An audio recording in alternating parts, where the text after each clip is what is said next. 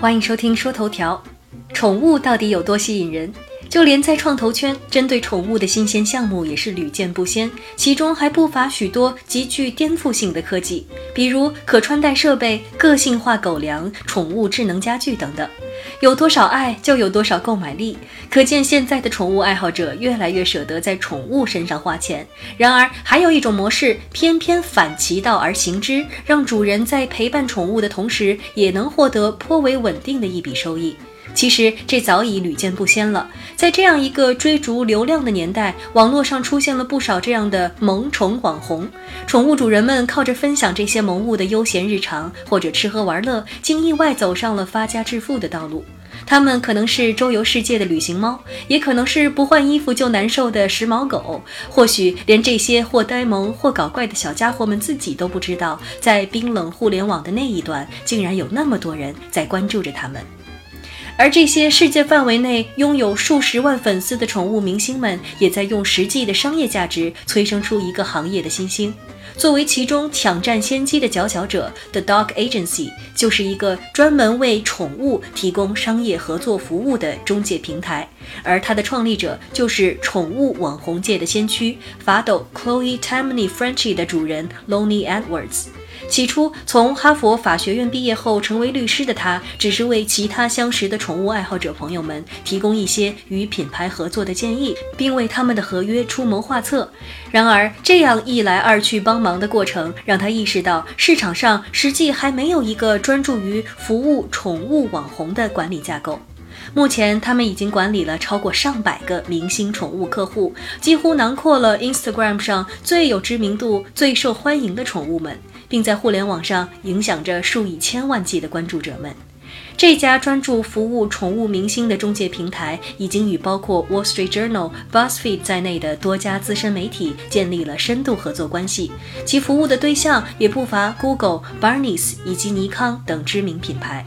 Lonnie 还透露，The Dog Agency 合作的宠物明星中，有些赞助内容的成交价会高达1.5万美元。尽管费用昂贵，但对品牌而言却往往是物超所值。同传统网红相比，消费者对宠物相关的内容接受度更高，反馈也更为积极，因为他们的传播能量往往更具所谓的病毒性，也更容易为品牌树立积极健康的正面形象。但要知道，不是每个主人都有足够的时间精力去耗尽心思的让宠物们在社交媒体上出名。在 Instagram 上，那些缤纷有趣的宠物网红图片背后，依旧是人在幕后做了大量的工作。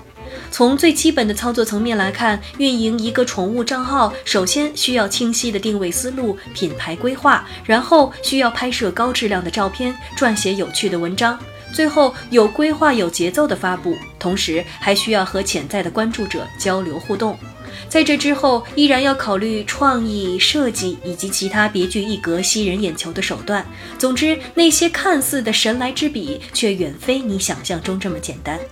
总部位于伦敦的 Petlandia 原本只是一款针对宠物的定制产品，用户可以借助他们的服务设计专属的宠物卡通形象，并将他们的故事以卡通漫画的方式呈现出来，装订成册。这款集创造性和收藏性于一身的产品，因为定价并不高，每本只需三十美元，因此颇受美国人民的喜爱。看中了宠物明星打造的市场缺口，同时也为了更好地利用社交平台上的宠物明星去推广自家产品，他们正在脑洞大开地寻找世界上第一个宠物媒体指导。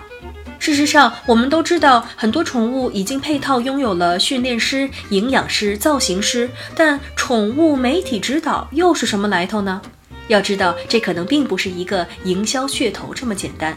根据 Petlandia 的统计，超过六分之一的宠物主人为自己所养的小动物开设了社交媒体账号，就连鼎鼎大名的扎克伯格都给自己的宠物狗建立了脸书专业。然而，很多运营这些账号的宠物主人却缺乏系统的规划指导。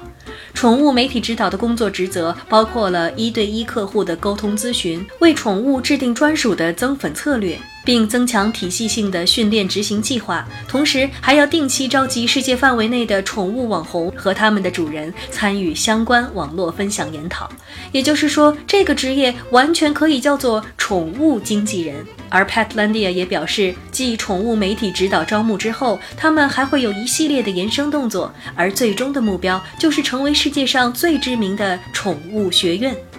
在他们的规划中，这些指导们的待遇也是灵活浮动的。Petlandia 会分析竞聘者对宠物的知识覆盖程度，在社交媒体相关领域的工作经验，对品牌公关等基础专业的掌握，并根据后续客户在社交媒体上的表现，也就是让不少新媒体人提到就头疼的 KPI，对宠物媒体指导的薪资水平进行综合判断决策。据数据显示，中国目前仅犬类宠物数量就已达到一亿只，且这个数据依旧在快速增长。从全球范围而言，这更是一个有着一千亿美元市值的庞大市场。相信随着社交媒体的影响力持续增长，新平台的不断涌现，像 The Dog Agency 和 Petlandia 这样公司的招聘信息也会更加常见。所以说到底，你准备好给你的宠物们打工了吗？感谢你的收听。创业美国说头条，我们下周再见。